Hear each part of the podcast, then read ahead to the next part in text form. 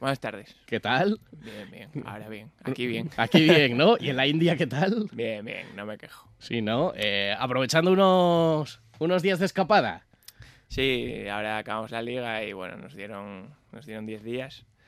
Así que el miércoles ya, ya vuelvo, pero tenemos otra competición que es la Copa. ¿Mm? Pero aprovechando estos días que eran necesarios. La liga no ha ido nada mal, nos has traído la medalla también. Digo, oye, tráela aquí que la, que la vemos, habéis hecho un buen papel, ¿no? ¿Te ha salido bien la experiencia deportiva? Sí, porque cuando, cuando llegamos eh, estábamos penúltimos y, y ganamos 11 partidos seguidos, que teníamos que ganarlos todos para meternos en playoff casi, nos, nos metimos y, bueno, y luego llegamos a la final que perdimos en penaltis. Fue una pena, pero una buena experiencia. Desde luego, talismán, con un par de golitos tuyos, ¿no? Si no me equivoco, Sí, de chicharros ahí. alguno, alguno cayó. ahí importantes. Y, y además en una liga que, bueno, está creciendo. Claro, meter mucha gente allí, hay tanta gente en ese país. Estabas en Bangalore que tiene, bueno, con- contando los alrededores, 8 millones y pico de habitantes, ¿no? O sea, más grande que Madrid. Sí, mucha gente, mucha. Otra cosa no, pero gente. Y a, y a los partidos también. A los partidos, bueno, sobre todo hay un equipo que es el Kerala, que tiene la mayor afición de Asia, que cuando vinieron a jugar a, a nuestro campo vinieron 20.000 de- del equipo de ellos, que esos tienen muchísima afición. Y los demás mm, depende, pero no, no, no se llena el campo, ni mucho menos. Los campos son, son muy grandes y suelen ir 10.000, 15.000 los partidos importantes, pero... Pues es verdad que afición mucha no hay, sobre todo es el cricket ahí. Claro, sí, es el, Sí. es, es el Depor- deporte, deporte rey, rey. deporte rey. Ahí absolutamente. Oye, la ciudad a la que fuiste, Bangalore, creo que lo digo bien. Eh. ¿Lo digo bien? Sí, sí, Más o menos. ¿no? Supongo. Eh, eh, dicen que es la ciudad moderna de la India, con mucho desarrollo de las nuevas tecnologías, ¿no? Centro tecnológico.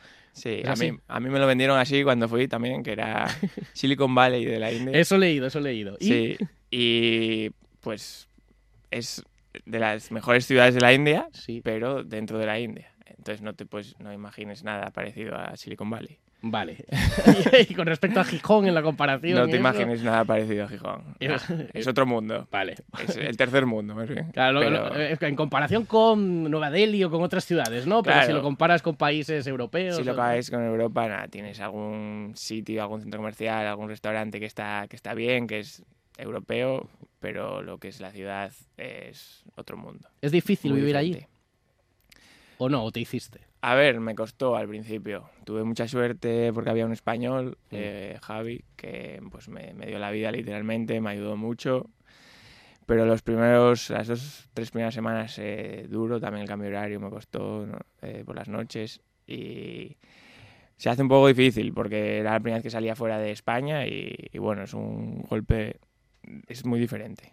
Pero luego te acostumbras, al final la vida que llevamos es buena vida, que es entrenar y pues luego tenemos el día libre, estamos en los apartamentos que están bien y no nos podemos quejar. Todo eso, más o menos, el alojamiento y todo eso os lo controla el club. No has tenido que buscar un piso de toda tu manera, sino que os ubican ya y os dan digan, las fórmulas para ir a entrenar y todo eso. Sí, eso lo tiene bien organizado porque estamos eh, todo, el, todo el club, casi todo el club, Ujú. menos dos o tres jugadores que son así un poco las leyendas eh, del país. Ujú. Estamos todos en como una organización, fisios también, médicos también, eutilleros, los jugadores. Comemos allí, nos llevan a entrenar autobús, nos dejan allí en autobús otra vez. Entonces, bueno, eso sí que es fácil porque al final no tienes que preocupar de, de buscarte la vida. Ellos ya te ponen el piso y te dan de comer, te llevan a entrenar y, lo, de- y lo demás, apáñate, pero bueno, ya poco, poco más tienes que hacer. Claro, al final del día te viene más o menos hecho. El, el fútbol de allí, ¿qué peculiaridades tiene? Es, uf, el nivel es, es bastante peor. Sí, sí, es, es tan, bueno, pues eh, la liga igual tiene, no sé, 15 años tiene.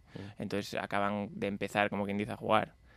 Y pues la liga nuestra tiene 11 equipos, que no hay descensos. Este año, por primera vez, eh, hay un ascenso de segunda, que subió el equipo de Mera.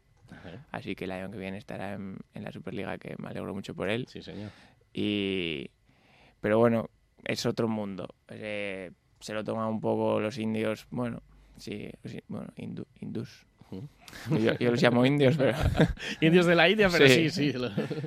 eh, se lo toman, bueno, si no juego aquí voy a jugar en otro equipo porque al final son pocos jugadores Ya. y pasaron la mayoría por todos los equipos. Entonces, bueno, es, el- por ejemplo, para que te hagas una idea, a la selección nacional de mi equipo van siete. O sea, va todo mi todos, los, todos los que juegan van. Y tú, si- y tú si te nacionalizas también. Sí, claro, claro, claro, sí, cual- cualqui- no, cualquiera o cualquier extranjero que juegue Mm. en la liga, si se nacionalizara, pues probablemente iría a, la, selección.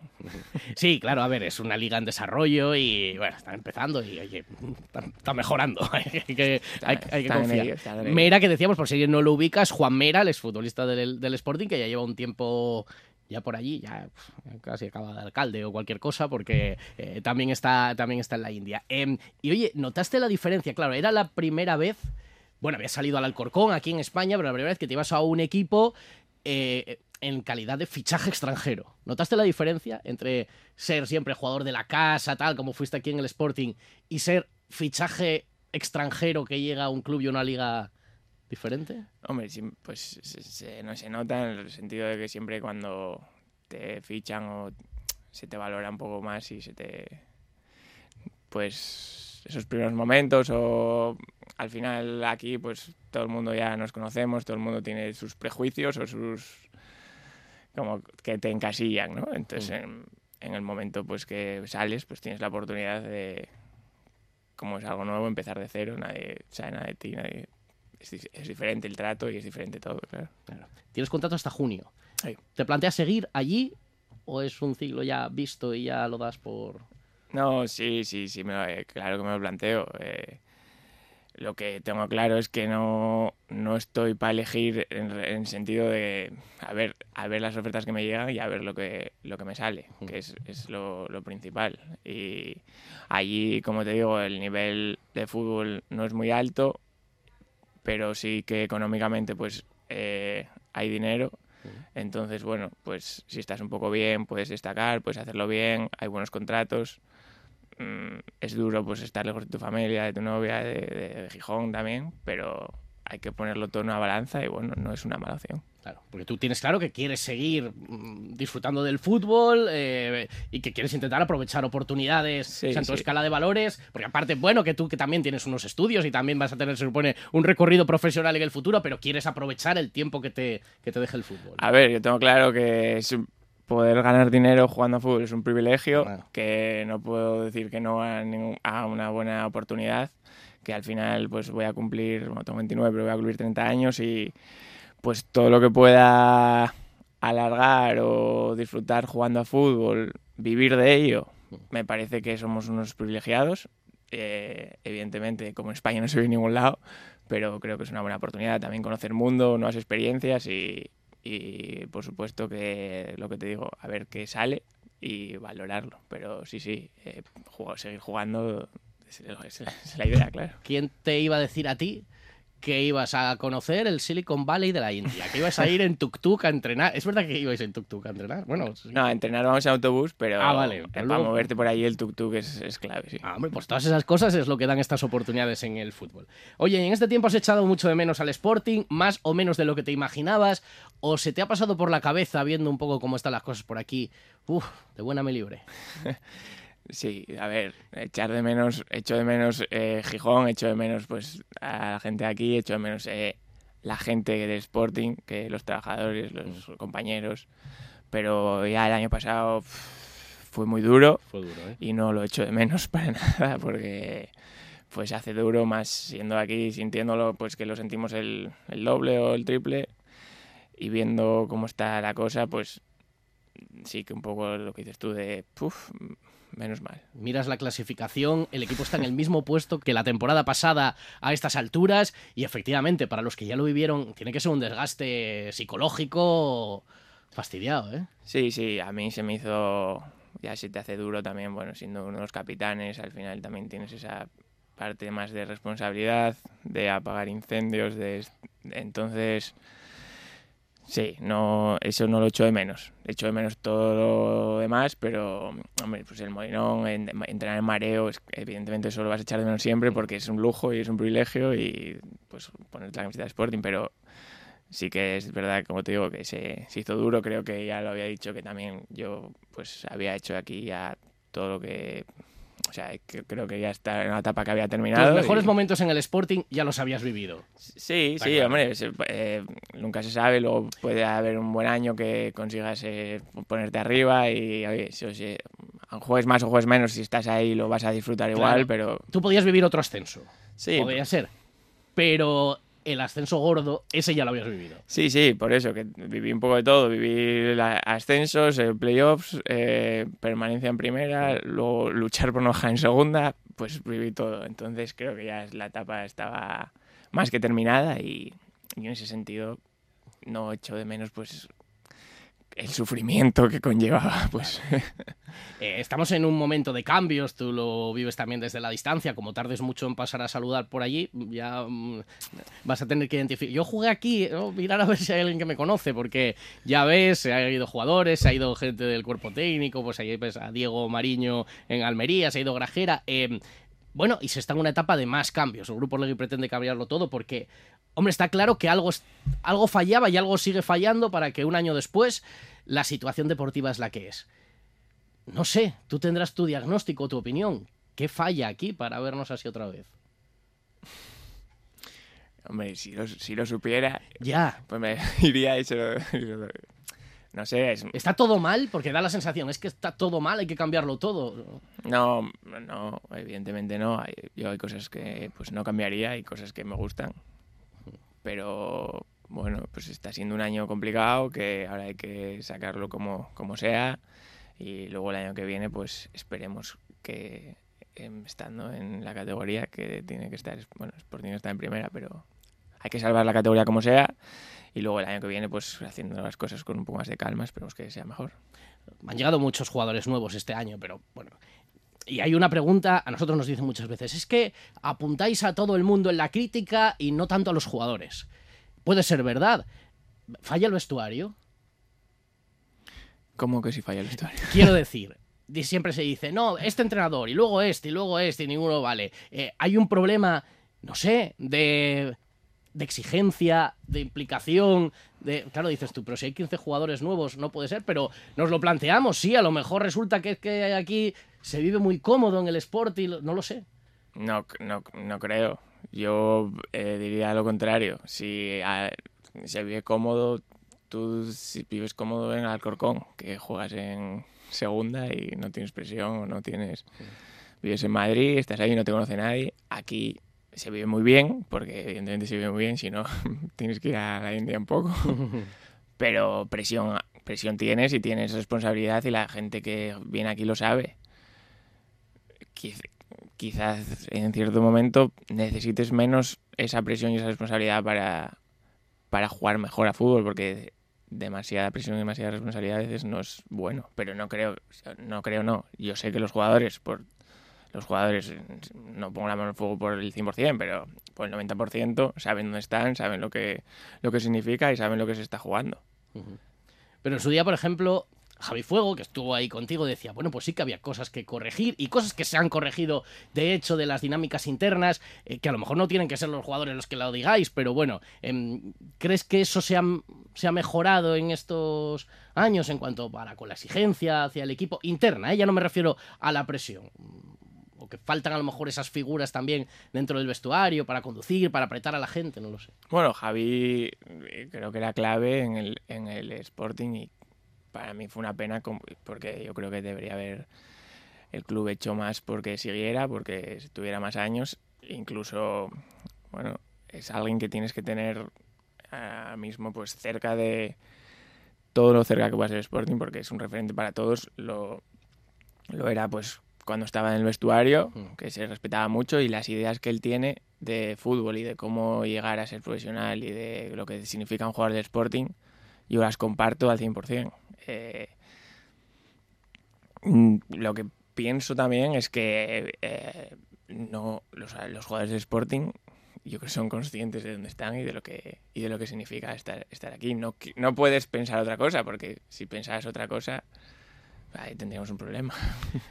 Pues sí, y eso que dices también de la figura de Javi, pues eh, también lo, compartimos de la importancia que ha tenido y que, y podría tener. Y la tuya, al final has estado casi una década en el primer equipo del Sporting. Em, yo creo que tú puedes saliste de aquí con la conciencia muy tranquila, eh, lo diste todo en implicación, en rendimiento. Alguno me decía, los siete goles que marcó Pablo aquel año, si los tuviéramos este, bueno, eras Pichichi, o sea, que del equipo. ¿Tú crees que se te valoró lo que hablábamos antes de un jugador de la casa? Que a lo mejor, bueno, por el hecho de ser de la casa y tal, parecía que era como la cuota de mareo, tú y otros de los que llegáis al, al primer equipo. ¿Te sientes valorado y reconfortado de tu paso de esos años por el Sporting? A ver, yo tuve momentos buenos y momentos malos. Y lo que pasa que al final cuando, por ejemplo, el año que estamos en primera, yo, yo no estaba bien, no estaba bien de que creo que la situación, pues tenía 22 años o 23, acabamos de subir, estaba, tenía el pubis que no podía ni, bueno, pues eh, no estaba bien físicamente eh, no estaba bien de confianza, pues sí, no hice un buen año, pero creo que eso me lastró para los siguientes años porque yo luego me fui al Corcón, lo hice bien, volví, estaba bien y quizás ahí no tuve las oportunidades que yo necesitaba en ese momento después de venir de jugar. Pues estuve con Paco Herrera que pues hablé con él y bueno, con varios entrenadores igual que yo creía que estaba bien y lo estaba haciendo bien, los partidos que jugué pues están ahí, se pueden ver y fueron pocos, fueron ratos, pero Aportando. Lo, aportando lo hizo bien, porque si no lo hubiese hecho bien, luego renové el contrato y no me hubiesen renovado, o no hubiese seguido aquí, o no hubiese tenido minutos, los minutos que tenía. Entonces, creo que pues tuve un poco de todo, que lo que dices tú, tengo la conciencia tranquila porque, bueno, siempre lo di todo entrenando, lo di todo jugando, ayudé a mis compañeros, eh, siempre quise sumar, siempre quise aportar. Y yo me siento valorado, bueno, me siento valorado, pues al nivel de lo que hice tampoco hice nada, excelente, pero tampoco creo que... Bueno, sí, bien. vamos a sondear la opinión. Mira, ponte los cascos, esos que tienes ahí, que hay un oyente que está escuchando atentamente la entrevista y que quiere hacer una petición pública. Hola, buenas tardes. Hola, ¿qué tal? Buenas tardes. David, Pablo. ¿Desde dónde nos llama? Hombre. Eh, me llamo Manuel desde Connecticut o desde un tren que está llegando a Connecticut, ahora en medio de Estados Unidos. Y, solo quería decir que al Sporting, al director deportivo y presidente, que si están a tiempo, que repesquen a Pablo, que lo necesitaríamos para la, para la temporada de lo que queda de ella. Antes de que, antes de que renueve, ¿eh? que ya estamos hablando de seguir en la India, antes de que renueve. David, a, los grandes jugadores hay que atarlos cuanto antes, no vaya a ser que luego vuelen. ¿Quieres ser mi representante? Sí, te lo compro, te lo compro. no se lo digas dos veces que este Rodri se mete en cualquier charco. Rodrigo Faiz, que estás desde Estados Unidos, ahora vamos a ir con los mensajes de los oyentes. Le escuchabas desde la India, ¿no? A Rodri. Sí, sí, os escucho, os escucho porque, bueno, me dais 40 minutos ahí de... Ahí, ahí de gijonismo. Incluso los jueves, incluso a Rodri. Sí, incluso a Rodri. Incluso a Manfredo también. También, qué moral, eh, Rodri, vaya, vaya moral, estar ahí en la India, en el tuk-tuk, escuchando a la topinera. A ver, yo, yo, le entiendo porque cuando yo estaba en Gijón no escuchaba tanto ser deportivos como lo escucho desde Madrid o desde cualquier otro punto, lo cual demuestra que Gijón es otro mundo, ¿eh? 100%. Bueno, ¿quieres decirle algo más a Pablo? No, nada, Pablo, que, yo siempre he sido muy, muy defensor suyo porque creo que se le ha tratado muy mal de forma pública seguramente, pero, pero que vamos, que sé que él tiene cabeza, ha tenido mucha, mucha espalda ancha para, aguantar todo y que sobre todo tiene muchos más ascensos que mucho iluminado que hay por ahí. O sea que con eso yo lo digo todo. Grande Rodri. Te invito a comer cuando vengas. Mira, mira, se, pone, se, pone, un poco colorado, sí, sí, pero... Bueno, pues Pablo, te dejamos, que te hemos robado aquí un rato, te damos las gracias, bueno, por escucharnos también, que nos alegramos de que te guste y te tenga por ahí el programa. Suerte ahora para la Copa, gracias por habernos hecho un rato en estos días y suerte, de verdad. Y mm, quizás a todos nos pase, cuando alguien aquí de la casa está, pues a lo mejor no se le da el suficiente valor, pero creo que hay que destacar tantos años de dedicación, de entrega ahí al, al equipo y ojalá que te den una alegría. Está la gente que hay, algunos no, pero unos cuantos los conoces y hay que sacar esto, ¿eh? Confiamos, confiamos. Hay que mandarles, mandarles ánimo. Eso es. Muchas gracias por la visita. En, verano otra. Sí, cuando queráis. Venga, perfecto. Por aquí estaré. Nos veamos antes de saber para dónde vas el año que viene. Enseguida seguimos con Rodri, con los mensajes de los oyentes. Ahora, como te tienes que ir, que tienes también un compromiso, lo escuchas luego en podcast tranquilamente. Perfecto. Gracias. Rodri siempre. Gracias, Pablo. Chao.